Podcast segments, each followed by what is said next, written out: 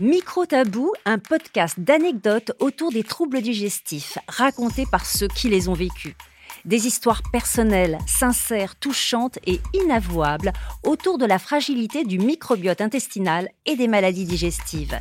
Micro Tabou, une série podcast sans tabou, à écouter partout, depuis son canapé, dans les transports et même au petit coin.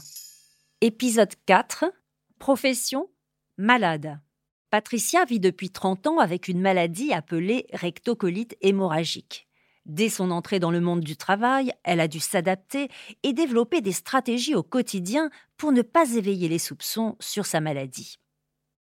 Avant de tomber malade, j'avais une santé de fer. Euh, je, ne savais pas ce que c'était que la maladie ou ce que c'était qu'une maladie chronique. À partir du moment où j'ai commencé à avoir euh, de premiers symptômes qui sont devenus très vite, euh, très violents, comme par exemple des grosses douleurs au ventre, un besoin impérieux d'aller aux toilettes très régulièrement, plus de 10 à 12 fois ou 15 fois dans la journée, toujours ces douleurs, cette souffrance, beaucoup de sang perdu aux toilettes et puis beaucoup de fatigue. Donc à partir de là, on a diagnostiqué très vite que j'avais donc une RCH. Donc j'ai été hospitalisée assez longuement. J'avais des limites euh, physiques, euh, en particulier euh, n'ayant plus la totalité de mon côlon, j'étais en circuit court, si je puis dire, au niveau alimentaire. Donc j'avais une digestion très rapide et un besoin impérieux d'aller aux toilettes assez rapidement. Je me suis bien rendu compte que je ne pourrais plus vivre la vie que je m'apprêtais à vivre au niveau professionnel, toujours en extérieur, avec pas d'horaire, toujours en pleine forme.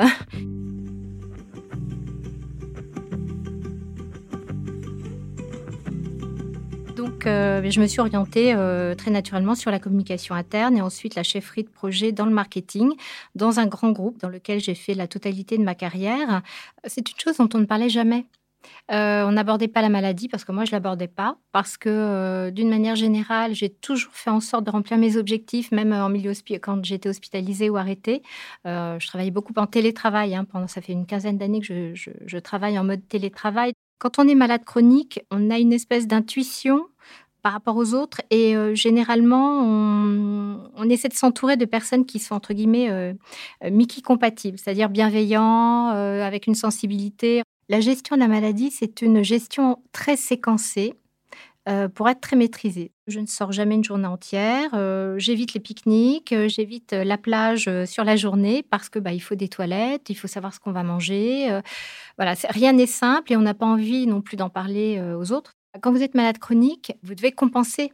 Si vous voulez avoir, je dirais, la même, les mêmes possibilités, les mêmes opportunités que les autres dans la vie professionnelle, il faut compenser. Compenser ce qu'on risque d'apporter en lourdeur par quelque chose de plus un talent que les malades chroniques ont, euh, mais dont ils n'ont pas forcément toujours conscience, c'est que quand on est malade chronique, on a à se battre comme ça au niveau professionnel tout le temps finalement, parce que cette maladie, elle ne nous quitte jamais. Tous les mécanismes qu'on met en place font partie vraiment de notre ADN.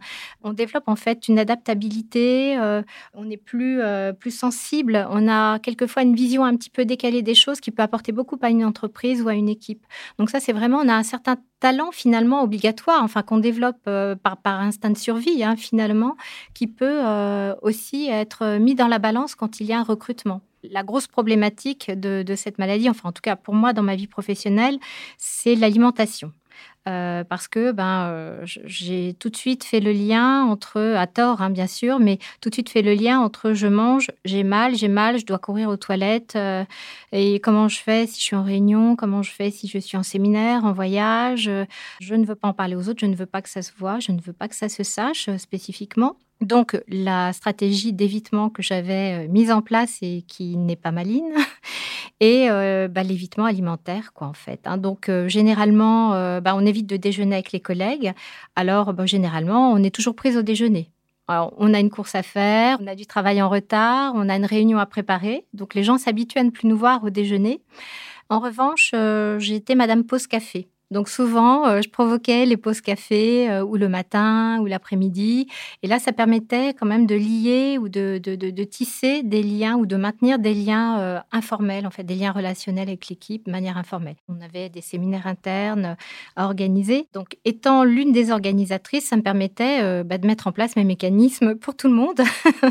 Donc, j'allais visiter les lieux, en particulier les toilettes, m'assurer que les toilettes existaient, qu'elles étaient en nombre conséquent en fonction du nombre de personnes Et puis, au niveau des menus, je me permettais d'organiser pour tout le monde le, menu, donc qui pouvait aussi me convenir. Donc, généralement, on met du riz, des pâtes, ça convient à tout le monde. Hein. En plus de cela, moi, j'ai très, très peur de l'avion et cette peur de l'avion est, arrivée au moment où j'ai eu ma maladie. C'est-à-dire que le fait de me retrouver emprisonnée dans un avion avec une seule toilette pour euh, je ne sais combien de passagers et un avion qui, qui m'emprisonne, euh, voilà.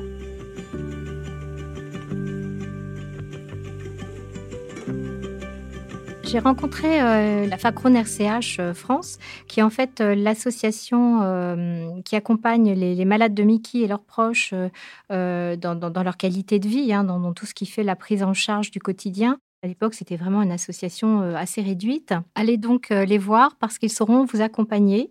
Et c'est vrai que la FA eh m'a suivi, je l'ai suivi euh, euh, depuis 30 ans, donc je l'ai vu grandir.